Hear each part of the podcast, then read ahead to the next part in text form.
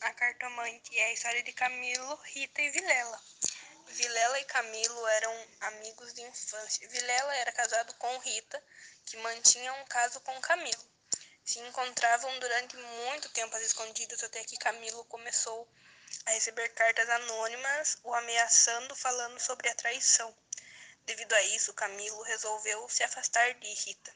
Assim fez com que Rita imaginasse que ele não a amava mais. Então ela procurou uma cartomante para saber se ele ainda a amava. Depois disso, os dois se reencontraram.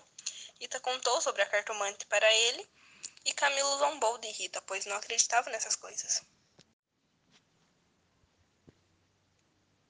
Vilela mandou uma carta a Camilo mandando que ele aparecesse em sua casa urgentemente.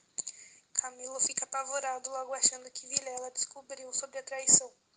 Quando Camilo estava indo à casa de Vilela, no meio do caminho, uma carroça o fez parar bem em frente à casa da cartomante. Mesmo não acreditando nessas coisas, ele entra, pois parecia ser obra do destino.